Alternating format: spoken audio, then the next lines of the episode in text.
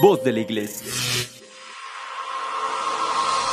Estás escuchando la mejor estación de radio, Voz de la Iglesia, transmitiendo vía podcast desde la Arquidiócesis de Tlalnepantla en el Estado de México. Un esfuerzo más de la Comisión Provincial de la Pastoral de la Comunicación Social para toda la provincia eclesiástica de Tlalnepantla. Que su voz resuene hasta el último rincón de la tierra.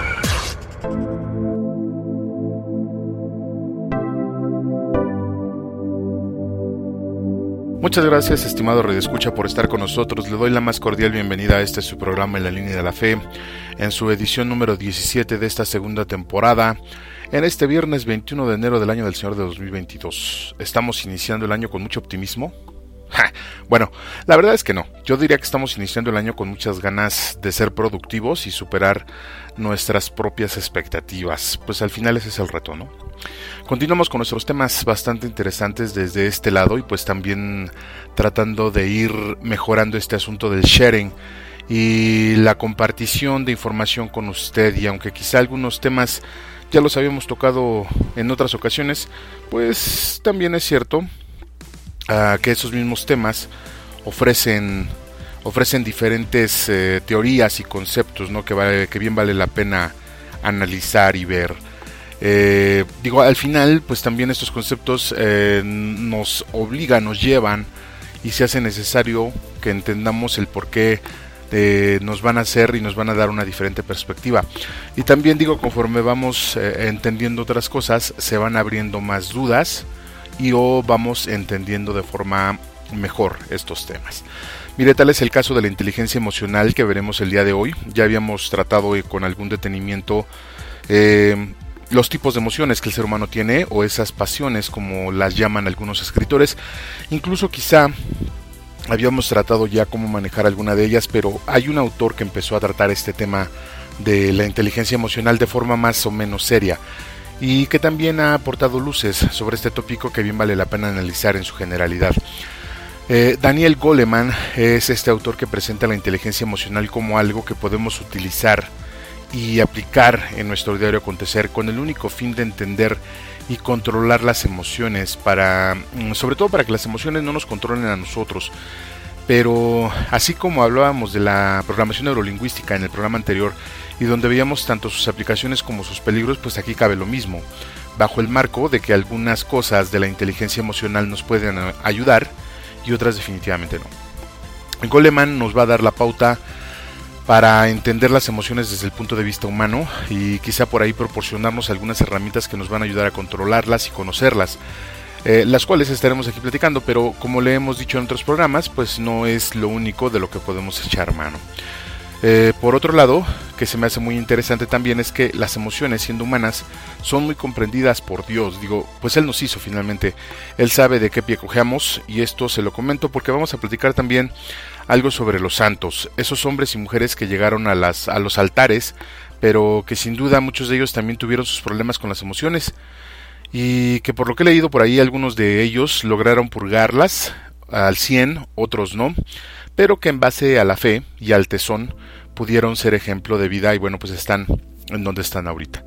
Platicaremos de esos santos que tuvieron depresión, pero que no se rindieron ante ella, que vieron en Dios su refugio y fortaleza, lo que de alguna manera deberíamos de ser todos. Eh, lo platicamos en el programa pasado cuando Novelo daba su punto de vista referente a la programación neurolingüística y aquí básicamente es lo mismo. Eh, luego veremos también cómo los sentimientos y pasiones están muy presentes en la Biblia y se tratan desde diferentes aspectos, desde algo que puede ser un stopper para nuestra propia salvación y vida plena, hasta algo que puede llevarnos a la gloria, como los sentimientos que provocan la misericordia y la caridad. Evidentemente no podemos dejar de hablar del amor. El amor es el sentimiento más grande que el ser humano puede experimentar, pero que provoca emociones variopintas, ¿no? Según la persona, según las circunstancias. Pero de lo que sí estamos seguros es que el amor jamás, jamás va a provocar daño a alguien, jamás va a pedir que dañemos a alguien. Digo, para desmentir aquello, ¿no? El, dicho de ese que dice, pues te pego porque te quiero, ¿no? eso no es cierto, eso no existe. Eh, bueno, hay, que definir la parte de pegar y la parte de corregir, digo porque la violencia en sí genera violencia, pero hay refuerzos de los que habíamos hablado también aquí que tocaremos en programas más adelante, pues que en algún momento vale la pena, vale la pena utilizar. También quiero platicarle en esta emisión un poco acerca de cómo van a influir las emociones en el balance que hacemos en nuestra vida, incluso en los planes que tenemos para ella, porque como hemos de saber, las emociones pueden llevarnos a tomar decisiones erradas y tergiversar la realidad. Eh, lo veíamos en el programa pasado cuando hablábamos también de, que tenemos diferentes percepciones de las cosas y de que esa percepción se debe a una educación errónea, con conceptos obviamente pues erróneos también.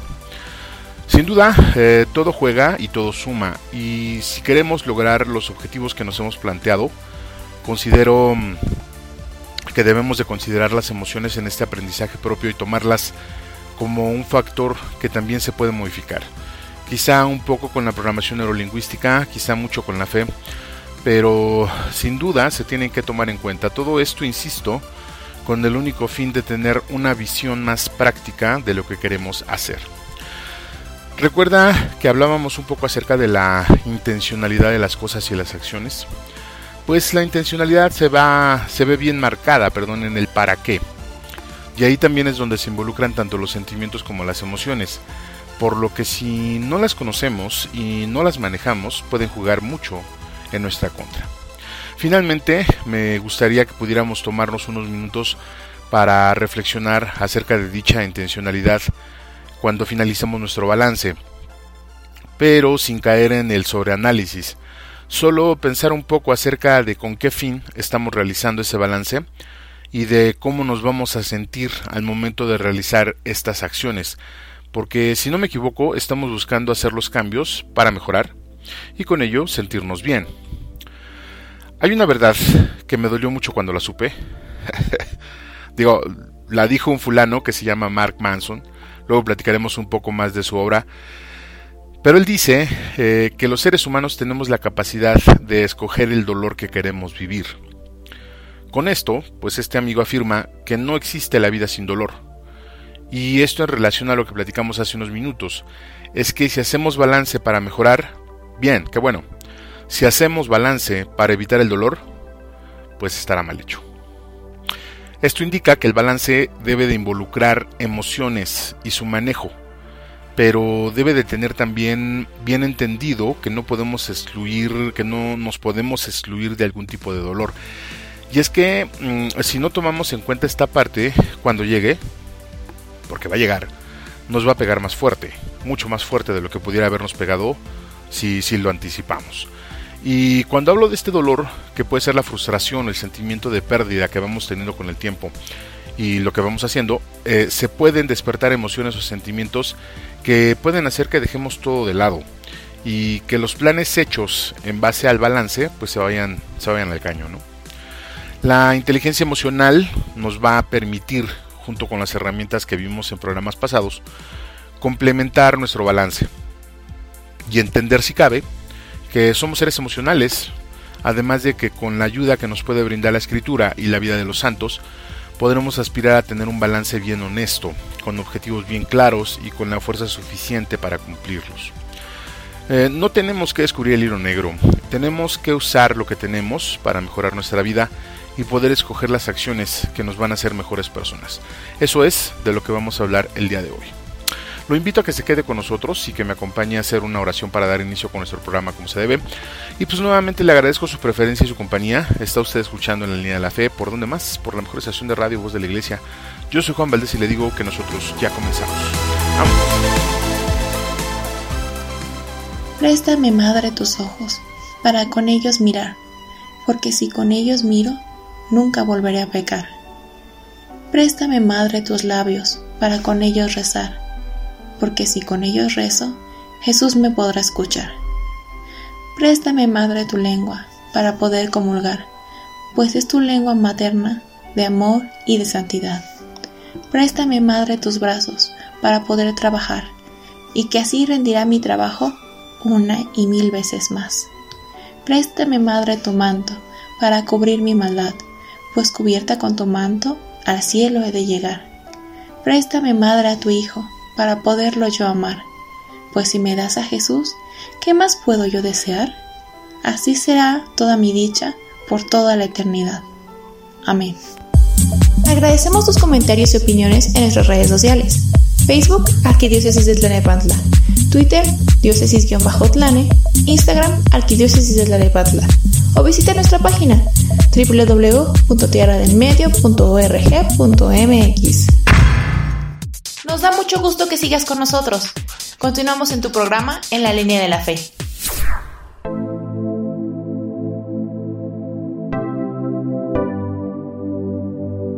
¿Qué tal, estimado Radio Escucha? Muchas gracias por continuar con nosotros en este su programa en la línea de la fe. Es para mí un gran placer estar con usted en esta tarde de viernes, viernes 21 de enero del naciente año del 2022. Seguimos en pandemia y no hay que bajar la guardia. Hemos visto que en esas últimas semanas pues los repuntes sobre el Omicron han estado bastante fuertes. Por ahí de la semana pasada se hablaba de 40 mil contagios al día y pues básicamente esos son los que se tienen registrados más los que se quedan en casa, más los que no asisten, etcétera, es una cifra bastante alta. Entonces, bueno, pues vamos a tener que seguir cuidándonos, vamos a, seguir respetando las medidas que nos proporcionan nuestras autoridades sanitarias, entre ellas el uso del cubrebocas, el distanciamiento físico, el uso del gel antibacterial, por supuesto, la desinfección de las superficies que tocamos constantemente. Y pues tratar de ser un poco más conscientes, el hecho de, de no reunirnos, hay que reforzar eh, la parte de la convivencia social mediante las redes sociales, hay que hacer llamaditas, hay que mandar mensajes para que la gente que está padeciendo pues todo eso siempre sea y se sienta acompañada. Desde aquí le mando un cordial saludo también a, a la señora Betty, a la señora Albertina, para que se mejore rápidamente sabe ella que estamos con, con, ella precisamente y con toda su familia. Les recuerdo que tenemos habilitadas nuestras vías de comunicación, ya sea por medio de las redes sociales o del correo electrónico.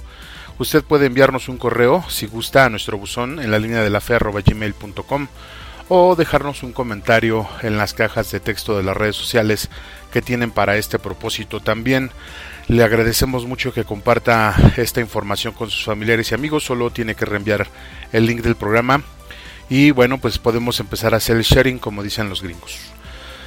También le comento eh, que puede usted escucharlos por Spotify si usted así lo decide, desde cualquier dispositivo a cualquier hora del día. Ahí nos encuentra como en la línea de la fe. También le seguimos haciendo la más cordial invitación a participar en el sorteo anual de la diócesis de Tlanepantla. Aún hay boletos disponibles. Puede acercarse a su párroco para que le venda un par de boletitos. Recuerde que este sorteo tiene la intención de continuar eh, con los trabajos pendientes que tiene la diócesis, además de aportar recursos para otras causas. Junto con esto, también les recuerdo que todavía tenemos este mes para contribuir con nuestro diezmo. Es parte de nuestro ser católico. Y pues bueno, nosotros eh, continuamos con el tema que nos ocupa el día de hoy, que sin duda es también como un cierre, como le había venido diciendo, sobre la persona emocional, es decir, eh, este programa es para que amacice, si así le podemos llamar, utilizando el argot de la construcción. Los temas que veremos el día de hoy aquí nos van a permitir eh, cumplimentar, bueno, de hecho no sé si esta palabra eh, sea correcta, pero se oye muy moderna, y nos va a permitir, como le decía, cumplimentar nuestros conocimientos acerca de las emociones, pero ahora las vamos a ver desde la línea de la fe. Cuando hablamos de las, de las emociones, en la temporada pasada las vimos y apreciamos desde la línea horizontal, desde el punto de vista meramente humano. Pero recordemos que también somos espíritu, entonces vale mucho la pena revisar de qué forma se amalgaman estas emociones y sentimientos a la luz de la fe, porque esa va a ser la diferencia vital entre un creyente y un católico. Entre los conceptos que nosotros tenemos y sobre los que debemos de aplicar, y precisamente ver el futuro, eh, perdón, el punto, ver el punto en el que esas emociones y sentimientos pueden contribuir a lograr una aplicación sana de nuestra fe o una aplicación desastrosa de la misma. En el entendido de que lo que somos en el templo deberíamos de serlo afuera también. Pues porque dice Juan, aquel que dice que ama a Dios pero desprecia a su hermano, pues es un hincha mentiroso, ¿no? ¿Cómo puede amar a Dios que no lo ve y no amar a su hermano que sí puede verlo? Me gustaría que diéramos inicio con esta conversación recordando un poco lo que nos decía la programación neurolingüística en la ascensión anterior. Decía que el ser humano percibe el mundo por medio de los sentidos, el olfato, la vista, el tacto y que esa información que recibimos a través de los sentidos, pues el cerebro la interpreta, hace una comparación de lo que percibe con lo que tiene almacenado en la memoria y nos dice qué es lo que estamos percibiendo. Estas percepciones son como consultas a una base de datos que nos regresa un resultado. Luego escuchábamos en el mismo episodio, o sea, la semana anterior, que Mayra, en su aportación, decía que la mente es abstracta, que no es algo físico. Luego entonces, las señales que entran por nuestros sentidos tienen una parte física que el cerebro interpreta, pero también se relacionan con una emoción o sentimiento que nuestra mente recuerda. Esta interpretación de la información es la que busca modificar la PNL, pero la posición eh, también escuchábamos que hay muchas de esas cosas que están relacionadas directamente con esas emociones. Esas emociones, con esas sensaciones y pasiones que no son propias de un cerebro racional, o mejor dicho, que son propias de un cerebro eh, racional y que me atrevería a decir que estas emociones residen más en el cerebro primitivo que aún tenemos. Podríamos decir que todo hombre y mujer, aún en nuestros días, pues tenemos un ser eh, plena y totalmente irracional, que se rige por las emociones, el cual deberíamos de conocer, entender e ir mejorando poco a poco. Partiendo de lo anterior, eh, insistiendo en el hecho de que las emociones las hemos platicado aquí desde el punto de vista humano, he de decir que este ser irracional sobre el que le comento propiamente no es irracional, o sea, sí piensa, piensa y decide, pero no lo hace en base a la razón o el conocimiento, sino en base al sentir y a la emoción o a las emociones. De aquí que tenemos que analizar también la información que entra por nuestros sentidos y sobre todo analizar por qué no podemos hacer la comparación de esa información de forma racional. Y en realidad, pues básicamente esto es muy simple. Pero antes de continuar con el tema del día de hoy, porque pues ya se me estaba pasando, permítame saludar a todos nuestros amigos que nos escuchan en esta provincia eclesiástica, en las diócesis de Cuautitlán, Texcoco, Nezahualcóyotl, el Valle de Chalco, la diócesis de Catepec, Teotihuacán, la diócesis de Izcali, por supuesto, la diócesis de Tlanepantla. Gracias por estar con nosotros y aprovechamos también para enviar un cordial saludo a todos los sacerdotes que ejercen su apostolado de este lado de la provincia y también un saludo y abrazo cordial para todos los que hacen lo propio en toda la provincia, que Dios les siga brindando la sabiduría para llevar a su pueblo a su presencia. Que así sea. Bueno, continuando con nuestro tópico, pues quiero comentarle que este ser instintivo no lo podemos aislar de nosotros porque es parte inherente de nosotros, es la base sobre la que estamos hechos. Y a partir de ahí, pues hemos evolucionado. Este ser instintivo es lo que nos permite sobrevivir en este planeta. Por tal razón, lo que perciben nuestros sentidos tiene que pasar primero por ese filtro para causar una reacción inmediata y ponernos alertas ante cualquier peligro. Digo, no tenemos nuestros sentidos tan agudos como para percibir con ellos, digamos, el miedo de otros, por ejemplo. Pero sí podemos identificar el peligro por medio de la vista, el olfato, el tacto incluso, como cuando percibimos un olor a gas o a gasolina, o cuando sentimos una superficie escamosa. o sea, bueno, al final, nuestros sentidos nos van a permitir estar en contacto con el mundo. La interpretación que nosotros le demos, pues ya es otro boleto, ¿no? La reacción a la percepción de los sentidos es lo que se cataloga como comportamiento, lo que la psicología tiene como base de estudio. Y esta reacción en el hombre racional debería de ser eh, de mesura, o se hace con cuidado. El hombre racional tendría que saber cómo reaccionar de forma apropiada para tomar una decisión que le ayude a entender el estímulo que acaba de recibir por medio de los sentidos. No sé si recuerde que hace algunos años, en el mes de enero me parece, se soltó un fuerte rumor de algunos desmanes que estaban haciendo personas en el Estado de México y en otros lugares del país. Me parece que fue en el año de las elecciones. O sea, sí hubo desmanes, lo vimos en las noticias, pero eh, el rumor consistía en informar y decir que hordas de personas andaban en la calle haciendo destrozos. Bueno, total que ese rumor se propagó por las redes sociales y hubo muchas personas que pues honestamente no actuamos de forma racional. Bueno, actuamos menos racional de lo normal, nos dejamos llevar por el miedo y reaccionamos en base a ese sentimiento, que posteriormente causó mucha risa, pero pues en su momento fue algo que se interpretó de forma equivocada y no nada más por una persona, ¿no? Fueron muchísimas. Y pues bueno, ni qué decir de la pandemia, ¿no? Que la información dada lejos de aminorar las ansiedades y depresiones, ha contribuido a que se abran más los trechos entre las personas. Eh, pero todo esto pasa porque la información que recibimos por los sentidos mediante las noticias y que las escuchamos y vemos solo dejamos que se quedaran en el ser primitivo y no pasamos esa información al ser racional. Es decir, que al ver y escuchar la noticia de la pandemia, muchas personas se dejaron llevar por el miedo y empezaron a hacer compras de pánico, porque la noticia era tan alarmante que el ser primitivo reaccionó en base al miedo. Bueno, habrá que ver qué tipo de miedo era o, miedo a qué, pero esto hizo acciones que perjudicaron mucho más. Decíamos también eh, que las emociones primitivas, como el miedo y el amor, eh, pues es muy difícil que el hombre las pueda erradicar de su ser, porque son grandes motores que mueven todo su mundo. De hecho, la palabra emoción se refiere a movimiento, emoción es movimiento. Entonces habla acerca de cómo el sentimiento que se genera en los sentidos eh, causa una reacción de movimiento. El miedo y el amor lo hacen, pero cada uno de estos sentires nos mueven en direcciones opuestas o a veces en una rara mezcla de ambas. Es cuando sentimos todo a flor de piel.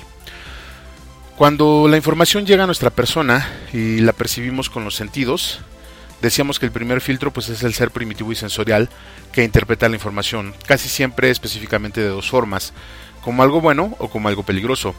Eh, si es bueno, se queda con el sentimiento y más de las veces busca ese bienestar con otros medios y formas. Cuando es algo peligroso, la reacción inicial es el miedo y esto provoca la huida del lugar. Y esta reacción deja una marca profunda en la mente o psique que hace que se evite a toda costa esa sensación de peligro. O bueno, al menos así debería de ser. Ahora, este ser primitivo, si se quedara con estas dos respuestas, pues no, no tendría tanto problema, ¿no? Pero el problema es que este ser evolucionado, obtuvo una conciencia, si así se le puede llamar, que puede o no estar conectada con los valores morales y la ética, con las creencias o con las costumbres, pero este ser primitivo evolucionado ya no tiene un par de respuestas para las situaciones, sino que ahora tiene todo un abanico de posibilidades donde las respuestas incluyen, aparte del sí, del no, el tal vez, el voy a probar, el quizá, a lo mejor, o el solo por hoy. y lo aplica indistintamente para las cosas que presentan peligro o para las cosas que presentan un beneficio. Esta conciencia bizarra, mm, y digo bizarra porque el conocimiento que tiene es totalmente circunstancial y más de las veces se fundamenta en humo, también está muy ligada a las capacidades físicas del sujeto, incluyendo la sexualidad, eh, los hábitos fisiológicos, incluso los hábitos sociales. Y entonces, desde mi perspectiva, con toda esta información tergiversada es cuando el hombre primitivo involuciona hasta sus instintos más básicos, como el de comer, reproducirse y sobrevivir sin importar nada. Porque a pesar de que se tiene el conocimiento en su ser racional de que hay más personas como él o ella, su conciencia tergiversada lo lleva a actuar más allá de su ser primitivo. Entonces es como si una hiena, imagínese una hiena, tuviera sentimientos y matara por placer. Este tipo de conciencia se desarrolla con el tiempo, no nacemos así, y las emociones tienen mucho que ver. Las emociones pueden sensibilizarnos o hacernos más duros y aquí es donde debemos de aprender a identificar estas emociones y no permitir que solo se queden en ese ser que no las comprende, o sea, el ser primitivo, y que las va convirtiendo de hecho en algo negativo, parecido a una conciencia donde se tiene un conocimiento tergiversado de las cosas, como ya hemos dicho y donde las interpretaciones se dan siempre en busca del beneficio estrictamente personal sin mirar más allá. Pues para lograr esto es necesario recurrir a una fuerza que radica dentro de nosotros y que también es inherente. También ya hemos hablado de este tipo de concepto, que es la conciencia en sí. Recordemos que conciencia quiere decir conocimiento y el conocimiento es neutral, pero se le puede agregar una intencionalidad y esa intencionalidad es donde se amalgama y donde se tiene el puente entre el humano y lo divino. Una persona que logra entender su base instintiva, su base emocional y su base espiritual, y además entiende las conexiones entre cada una de ellas, es una persona que ha actuado con inteligencia, porque no se puede deshacer de ninguna de ellas. Recordemos las dimensiones del hombre, espiritual, física, racional, emocional. El hombre que logra administrar estas cuatro dimensiones está actuando con inteligencia. Pero debemos de entender y establecer que el ser instintivo va a presentar pelea cuando se le quiere educar, por decir algo. Se va a resistir a cambiar de hábitos y la única forma que tenemos de hacerlo es cuando miren el otro a um, un ser igual que él y empiezan a tender lazos. y donde uno se corrige en el otro. Y es que esto también es instintivo, pero tiene la fortuna de que le podemos agregar intencionalidad y sentimiento, porque cuando empezamos a ver en el otro lo que nosotros somos, el instinto de supervivencia y de no autoexterminarnos, por ejemplo, nos hace ser empáticos y es donde nace la intencionalidad y el sentimiento. Todo lo anterior implica conocimiento, implica inteligencia, estudio, observación. Y pues eso es de lo que hemos venido platicando en estos últimos programas. En el siguiente segmento escucharemos un poco más acerca de la inteligencia que propone Coleman, pero para estas emociones, por el momento, ¿Qué le parece si seguimos pensando un poco esta parte? En lo que vamos a un corte musical muy breve. Yo soy Juan Valdés y usted está escuchando en la línea de la fe. No se vaya, que enseguida, enseguida regresamos. Estás escuchando la mejor estación de radio, Voz de la Iglesia y tu programa favorito en la línea de la fe. Vamos a una breve pausa musical y regresamos con tu amigo y anfitrión Juan Valdés. Ya volvemos. Nos da mucho gusto que sigas con nosotros. Continuamos en tu programa favorito, En la línea de la fe.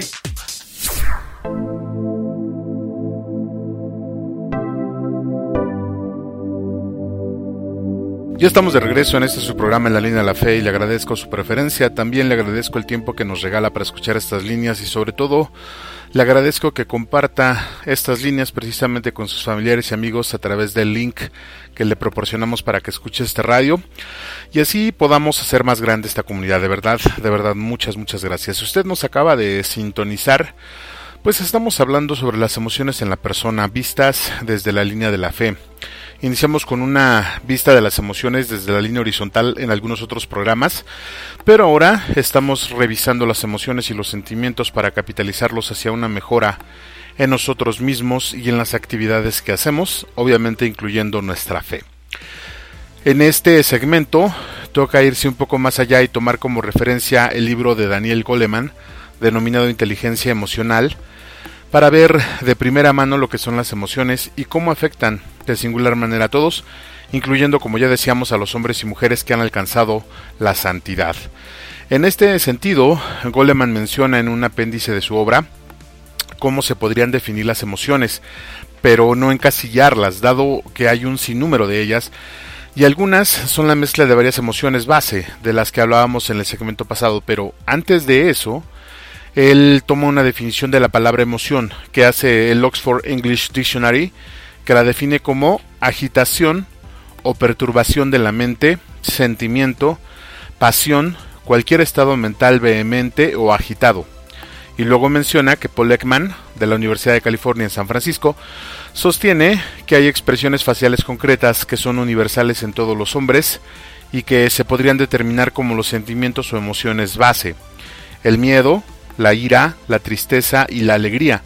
Estas facciones que dibujamos los seres humanos son reconocidas por todos los hombres y trascienden culturas y eras.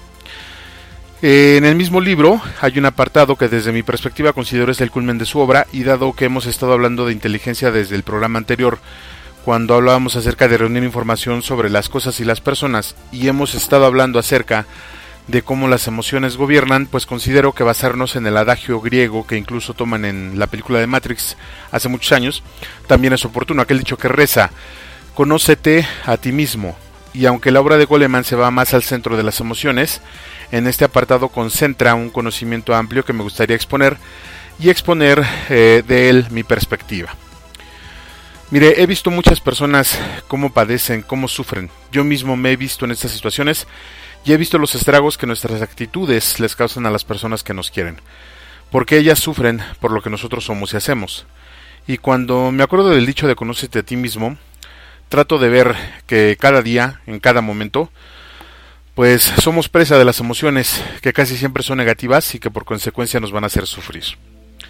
La inteligencia que propone Goleman en su obra se basa de forma radical en el conocerse a uno mismo y conocer lo que somos lo que cada quien es, y en este terreno lo que cada uno siente y deja sentir en su interior. Porque al final, como menciona Santiago, el, el apóstol Santiago, las pasiones y el pecado en el hombre nacen, siempre nacen en su interior. Ahora, todo esto lo tienen todos los hombres, es algo inherente como ya habíamos dicho. Lo importante radica en ver que eso que tenemos y sentimos eh, consolidarlo y verlo, analizarlo, identificar cuál es su procedencia y cuál es su destino. ¿Cuál es la intención de tener ese sentimiento dentro de uno y utilizarlo a favor?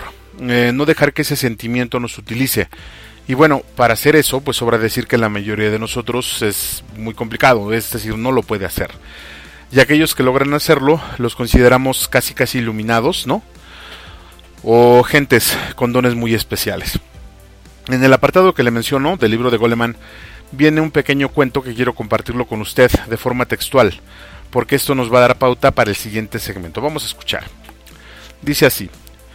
Eh, según cuenta un viejo relato japonés, en cierta ocasión, un belicoso samurái desafió a un anciano maestro zen a que le explicara los conceptos del cielo y del infierno.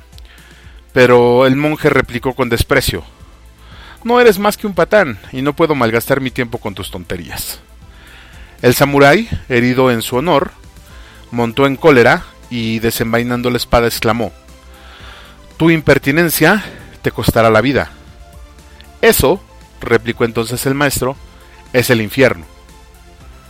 Conmovido por la actitud de las palabras del maestro sobre la cólera que le estaba atenazando, el samurái se calmó, envainó la espada y se postró ante él agradecido. Y eso, concluyó entonces el maestro, eso es el cielo. La súbita caída en cuenta del samurái de su propio desasosiego ilustra a la perfección la diferencia crucial existente entre permanecer atrapado por un sentimiento y darse cuenta de que uno está siendo arrastrado por él. La enseñanza de Sócrates, conocete a ti mismo, es darse cuenta de los propios sentimientos. Si me lo permite entonces, estimado redescucha, a partir de aquí quiero compartirle mi perspectiva de este relato en relación específica a la capitalización de las emociones, aunque yo presumo que usted ya entendió el contenido del mismo. Incluso eh, ya se puso en los zapatos de Samurai y ya recordó muchas situaciones en las que actuó de la misma forma y de momentos sin duda en los que tomó la decisión de sentir eso, de dejar correr por su persona la ira o bien de dejar que su ser se regocijara en la plenitud del conocimiento. Pero al final estará de acuerdo conmigo, pues en que todo, todo es una decisión. Mire, si bien el instinto del samurái es ser, ese ser primitivo lo estaba llevando a tener una actitud, como dice el relato, de desasosiego, de inquietud, el conocimiento lo cambió de estado. Y esto nos ocurre a menudo a nosotros. Entramos y salimos de esos estados de acuerdo a la información y circunstancias que tenemos y que vivimos en cada hora del día. Considero, pues, considero que así debe de ser. Es complejo estar en un solo estado eh, de forma permanente, pero también considero que la aspiración a ese estado de sosiego y plenitud, pues es la meta que deberíamos de buscar día con día. Eso es el infierno, le dijo el maestro al samurái cuando éste entró en cólera. ¿Cuántas veces nosotros entramos o hemos estado en la misma situación? Y en otras mucho peores, me atrevo a decir. Y no hemos podido reconocer que estamos ardiendo en ese fuego. ¿Cuántas veces hemos estado en el frío congelante de la depresión y del miedo? en el calor que aturde de la pasión y el deseo. Pero sobre todo cuántas veces hemos identificado esos estados y los hemos puesto como parte de un sufrimiento. Ciertamente son naturales, pero no tienen que ser el lugar donde vivamos. No debe de ser. Pero entonces, ¿por qué dejamos que suceda? Si me lo permite, yo creo que finalmente le vuelvo a repetir. Pues es pura decisión. Eso es el cielo, le dice el maestro al samurái cuando éste reconoce que ha obrado mal y que se dejó llevar por el sentimiento de la ira, es decir, eh, cuando entra en conciencia, cuando adquiere el conocimiento y cuando ese conocimiento lo hace que se mueva en una dirección dada. ¿Cuántas veces ha, estado usted en esa misma situación? En la que lo invade una sensación de tranquilidad, de paz, de plenitud, de completariedad entre usted y el todo.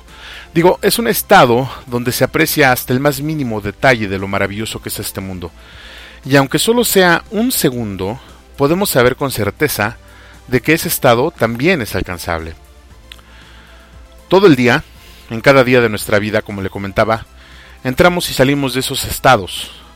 La inteligencia radica en empezar a hacer cosas que nos vayan acercando más al estado inicial, teniendo en cuenta de que quizá el estado de la plenitud total eh, pues no lo vamos a alcanzar en esta vida, pero sí nos vamos a acercar mucho a Él. Y que eso es lo que tenemos que hacer para lograr esta parte. Al final, lo único que tendríamos que hacer es solo tomar la decisión adecuada. Eh, recuerda lo que decíamos y lo que hacíamos para tomar la decisión adecuada. Bueno, pues utilizamos el trinomio conocimiento, juicio y acción. Y el conocimiento siempre va a radicar en conocernos a nosotros mismos, lo que somos y sobre todo lo que sentimos, y tomar la decisión de consentirlo o no dentro de nosotros. Porque al final, esta decisión es la que nos va a acercar o alejar de esos estados. Existen hombres y mujeres que han tomado la decisión de que cada cosa en su vida, de que cada decisión que tomen en su vida, los acerque más al estado de plenitud. Ellos han escogido la religión como un medio para llegar a ese estado, que según nuestra fe, la podemos interpretar como el cielo. Y esos hombres y mujeres, con esas decisiones en su vida, se han acercado a la santidad. Pero no por eso quiere decir que han purgado sus emociones. En el siguiente segmento, si me lo permite, veremos algunos de estos hombres y mujeres eh, que aún contra esos sentimientos e incluso con algunas patologías más severas, lograron sobreponerse y llegaron al estado de plenitud del que estamos hablando. Claro está, en un amplio y pleno conocimiento de sí mismos. ¿Qué le parece si antes de ir al siguiente segmento vamos a un brevísimo corte musical, en lo que pensamos un poco todo lo anterior? Yo soy Juan Valdés y usted está escuchando En la línea de la fe. No le cambie, que enseguida, enseguida regresamos. No te vayas, regresamos en unos momentos. Es escuchando En la línea de la fe. Quédate con nosotros. Ya regresamos. Nos da mucho gusto que sigas con nosotros. Continuamos en tu programa En la línea de la fe.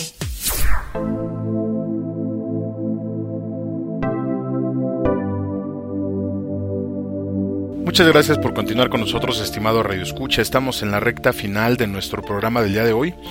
En esta tardecita de viernes del mes de enero, la verdad es que estamos muy contentos de poder estar con usted y sobre todo de poder hacer esto, de compartir. Agradezco sus comentarios y correos que nos envía. Le pido también que comparta este link con sus familiares y amigos para hacer más grande esta comunidad y poder departir estos temas tan interesantes en esas sobremesas que tanto nos agrada tener en las cenas en familia o las comidas en familia y pues, cuando digo familia, pues hablo de toda la familia, incluyendo los yernos, nueras, primos, conocidos, etcétera.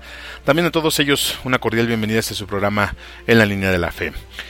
Después de haber escuchado a Goleman y recordar un poco lo que hablábamos de nuestro ser primitivo en el primer segmento de este programa, así como de los sentimientos y a dónde nos llevan según el cuento del samurái, pues solo falta agregar algunos ejemplos de personas que han aplicado eso de conocerse a sí mismos y han sabido sobreponerse a su ser primitivo y a sus sentimientos, gobernándose a sí mismos y encauzando toda esa energía sensorial hacia algo más grande, logrando cambiar sus propios conceptos de la vida, eh, de la historia, de, de sí mismo, de la historia del hombre, del mundo incluso, en conceptos totalmente nuevos que los han llevado pues sin duda a los altares. Esta información que a continuación lo voy a compartir la puede usted encontrar en el portal de, de Aleteia o Alicia, donde nos muestran la vida de algunos santos y sus patologías, que dicho sea de paso, pues eso no les impidió continuar con su camino de fe hacia el encuentro con Dios. Veamos. Santos de la estatura moral de la Madre Teresa de Calcuta, admirada por creyentes y no creyentes, dan testimonio de haber sufrido algo que suena sorprendente y tal vez chocante, para quien piensa que los santos vivieron en una burbuja de perfección, aparte de la cotidianidad que afecta a los seres humanos comunes, el concepto de la noche oscura del alma. Eh, el más famoso abordaje del tema y del término es probablemente el del místico español San Juan de la Cruz, reconocido como nada menos que doctor de la Iglesia. Él describe esa profunda especie de crisis espiritual en el viaje hacia la unión con Dios en su célebre poema titulado precisamente La noche oscura del alma.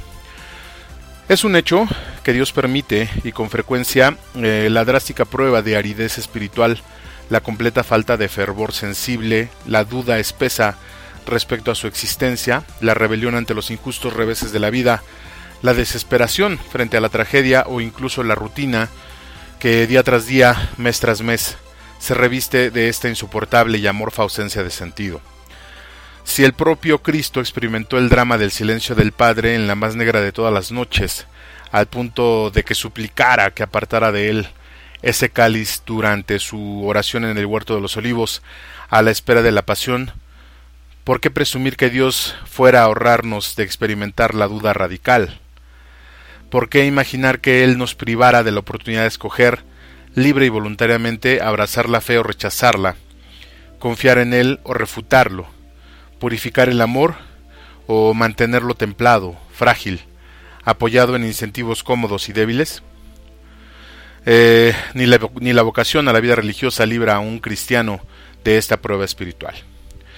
Está claro que no siempre esa prueba es propiamente la enfermedad física y psíquica que hoy conocemos como depresión. Sin embargo, hay santos que por los síntomas descritos por ellos mismos o por otros biógrafos, muy probablemente enfrentaron ese cuadro que actualmente es visto como el mal del siglo. Algunos de los santos que posiblemente padecieron depresión son una de las más icónicas y sublimes figuras representativas de la intensidad de la conversión cristiana y del poder extraordinario de la gracia santificadora, una de las personalidades más admiradas de la historia de la civilización occidental, incluso por no católicos y hasta por no cristianos. Hasta él enfrentó muy probablemente los altos y bajos de los neurotransmisores y la inestabilidad psíquica y física que hoy la medicina denomina depresión. Su mamá, Santa Mónica, soportó con paciencia casi increíble la imprevisibilidad del hijo brillante, pero de temperamento terrible. Estamos hablando de San Agustín. Agustín buscaba con intensa sinceridad la verdad y el sentido de la existencia, pero en sus andanzas sin norte y según sus propios términos, él la buscaba en la apariencia de las cosas creadas, en los deleites y placeres de los sentidos, lejos de Dios y cada vez más lejos de sí mismo. Y ves que tú estabas dentro de mí y yo fuera, y por fuera te buscaba, y deforme como era, me lanzaba sobre estas cosas hermosas que tú creaste. Declaraba en Confesiones, obra maestra de la espiritualidad, no solo cristiana, sino universal. La terquedad de la gracia, sin embargo, fue más irreductible aún que la de él mismo, y encontrar el canal de las indesanimables oraciones de su madre y la admirable influencia del gran obispo San Ambrosio, llevó al rebelde y angustiado Agustín a finalmente rendirse a Dios y acoger el bautismo. Más aún, se consagró a Dios y llegó también a ser obispo. Después de morir su mamá, sin embargo, y durante los más de 40 años que siguieron su personalidad poderosa, aún se manifestaría con frecuencia en la propensión a la rabia implacable y a la depresión severa. San Agustín se levantaba de estos hábitos, de estos abismos, por medio de la oración, del sacrificio y el trabajo. Ocuparse fue un gran remedio tanto en las muchas responsabilidades de obispo como en las muchas horas de reflexión, estudio y oración que lo transformaron en un gran defensor de la doctrina de la Iglesia. Otro santo, Santa Flora de Bellow, ella tuvo una infancia normal, pero cuando sus papás empezaron a buscarle marido, lo rehusó y anunció que iba a dedicar la vida a Dios entrando a un convento. Sin embargo, esa decisión tomada en un contexto turbulento desencadenó una fase intensa y prolongada de depresión que afectaba de tal modo su comportamiento que incluso para las otras hermanas era una prueba vivir con ella. Con la gracia de Dios, el tiempo y la ayuda de un confesor comprensivo, Flora hizo gran progreso espiritual, precisamente a causa del desafío de la depresión que ella enfrentó con empeño. San Ignacio de Loyola, la personalidad poderosa del gran santo fundador de los padres jesuitas, también era dada a sentimientos de profunda inquietud y sufrimiento. El sentido de certeza y convicción que él demuestra en su autobiografía, escrita en tercera persona, no vinieron con facilidad. Después de convertirse, Ignacio tuvo que luchar contra un feroz, un feroz periodo de escrupulosidad, término que en la eh, ascesis cristiana se refiere a la tentación de sentirse siempre en grave pecado por cada mínima falla personal en el cumplimiento de deberes y en la vivencia de las virtudes. Esa prueba vino seguida de una depresión tan seria que él llegó a pensar en el suicidio. Dios lo sacó del abismo de tinieblas y sufrimiento interior, inspirándolo a realizar grandes cosas en la vida en nombre de Cristo y su iglesia. El propio Ignacio define como desolación la experiencia que enfrentó en sus ejercicios espirituales, un estado de gran inquietud, irritabilidad, desconsuelo, inseguridad respecto a sí mismo y a sus decisiones, dudas atemorizantes, gran dificultad de perseverar en las buenas intenciones. De acuerdo con Ignacio, Dios no causa desolación, sino que la permite para sacudirnos como pecadores y llamarnos a la conversión. A partir de su experiencia, San Ignacio da consejos para reaccionar a la desolación. No desistir ni alterar una buena resolución anterior, intensificar la conversación con Dios, que dará el alivio en el momento oportuno. Él descubrió en resumen que la depresión puede ser un gran desafío espiritual, y una excelente oportunidad de crecimiento. Estos consejos siguen perfectamente válidos, pero hoy es de importancia crucial añadir un consejo más, buscar ayuda médica adecuada. Los avances de la medicina dejan claro que en la mayoría de los cuadros verdaderamente depresivos, la medicación psiquiátrica es indispensable para volver a equilibrar los neurotransmisores, pues se trata de una enfermedad propiamente dicha y no solo de una fase de tristeza. El tratamiento de la depresión clínica tiene dos vertientes interdependientes, el trabajo interior personal que puede ser acompañado por un buen psicólogo u orientador calificado, y el trabajo de la medicina acompañado por un psiquiatra serio y bien actualizado. Otra santa que padeció también de esto, Juana Francisca Frem, Fremdiot de Chantal, que durante ocho años ella vivió feliz su matrimonio con el barón de Chantal, pero cuando el marido murió, su suegro, vanidoso y obstinado, forzó a Juana y a sus tres hijos a ir a vivir con él, provocando una rutina de continuos sinsabores, duras pruebas de paciencia y, por supuesto, depresión. En lugar de anclarse eh, en el victimismo, como desgraciadamente es común desde siempre hasta hoy, Santa Juana escogió mantener la alegría y responder a las crueldades del suegro con caridad y comprensión. Incluso después de establecer una cordial y santa amistad con el gran obispo San Francisco de Sales y trabajar con él en la creación de una orden religiosa para mujeres de más edad, Juana seguía viviendo momentos de gran sufrimiento e injusto juicio, y seguía también respondiendo con alegría, trabajo esforzado y espíritu orientado a Dios. A ese propósito, San Francisco de Sales tiene un consejo revelador para quien sufre esta prueba. Refresquese con música espiritual, que muchas veces ha provocado al demonio a cesar sus artimañas, como en el caso de Saúl, cuyo espíritu maligno se apartó de él cuando David tocó su arpa delante del rey. También es útil trabajar activamente y con toda la variedad posible para desviar la mente de la causa o del cauce de la tristeza. Sanoel Chabanel, un sacerdote jesuita, mártir norteamericano, trabajó entre los indios Hurón con San Charles Garnier los misioneros en general desarrollaron gran empatía por aquellos a quienes evangelizaban, sin embargo, no fue el caso del cura Noel, él sentía repugnancia por los indios y por sus costumbres, además de inmensa dificultad para aprender su lengua, completamente diferente a la de cualquier idioma europeo, sin hablar de los brutales desafíos que la vida en un ambiente casi salvaje comportaban. Todo ese conjunto de pruebas generó en él un sentimiento duradero de ahogo espiritual, ¿Cómo respondió? Pues haciendo un voto solemne de jamás desistir ni abandonar su misión, y ese voto lo mantuvo hasta el día de su martirio.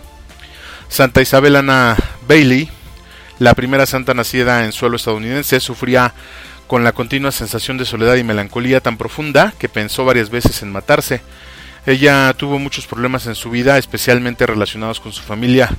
La lectura, la música y el mar le ayudaron a ser más alegre cuando se convirtió la Eucaristía y la caridad comenzaron a ser su gran fuerza diaria. Eh, San Juan, San Juan María Vianney, conocido como el cura de Ars, él es uno de los sacerdotes más queridos de la historia de la Iglesia, modelo de párroco devoto y de pastor, que superó las muchas y graves limitaciones intelectuales propias para guiar a las almas con maestría por el camino de la vida de gracia. A pesar de todo el bien que hacía, él no lograba mirar su propia relevancia frente a Dios, y convivía persistentemente con un fuerte complejo de inutilidad personal, síntoma de la depresión que lo acompañó durante toda la vida. En los momentos más, más difíciles él recurría al Señor y a pesar del sufrimiento, renovaba la determinación de perseverar en su trabajo con confianza, fe y amor a Dios y al prójimo.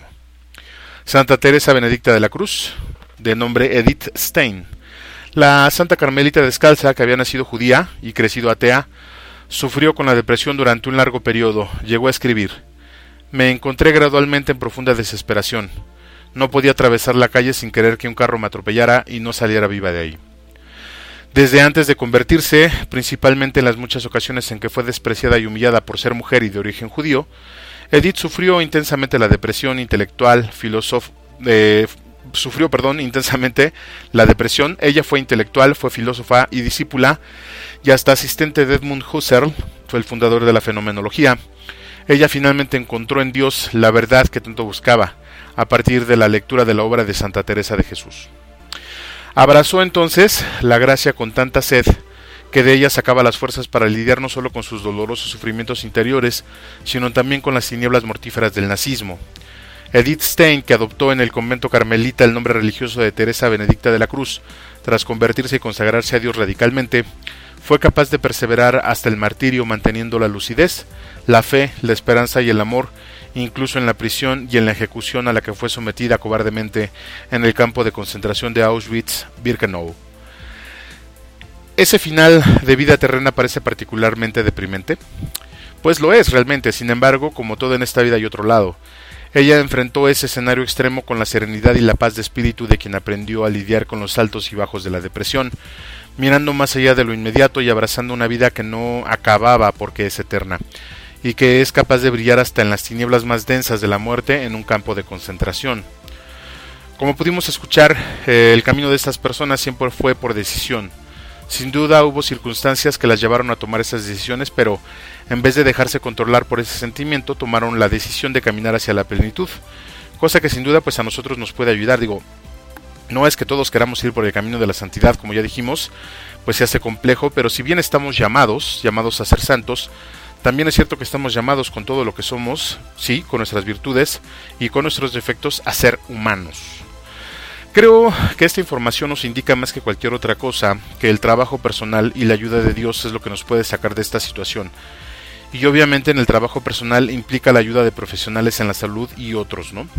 Tanto en, como los sacerdotes, por ejemplo, en las actitudes que uno tome. Y sin duda, insisto, en lo que vaya uno decidiendo.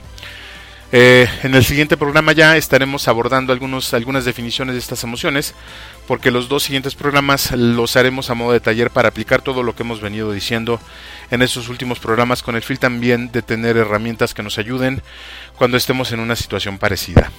Por el momento, pues el tiempo se nos ha terminado, pero ojalá que estos comentarios e información contribuyan en algo para ver desde diferentes perspectivas todo esto que llamamos vida. Yo le agradezco mucho su tiempo y como en cada emisión le agradezco también al equipo de comunicaciones de la diócesis que hacen posible que este programa salga al aire, a Jessica y Oscar en el diseño, a César en sistemas, al buen Chuy en administración, a Raúl y a José María en los medios al padre José Luis que comanda toda esta tripulación. De verdad, muchas gracias por su apoyo. Junto con ello nuestras voces en off, Gustavo Pérez, Lupita Martínez, Sara Camacho, a nuestro equipo editorial, al profesor Herrera, Daniela Reséndiz, al Ministerio de Música de la Zona, por la contribución musical a nuestro editor de medio tiempo, Víctor Generito Valdés, y a todas las personas que hacen posible que este programa esté al aire. De verdad, muchas, pero muchas gracias. Yo soy Juan Valdés y le agradezco el deleite de su compañía. Gracias por todo y que tenga usted un excelente, pero de verdad, un excelente fin de semana. Hasta la próxima. Gracias por acompañarnos en tu programa favorito en la línea de la fe.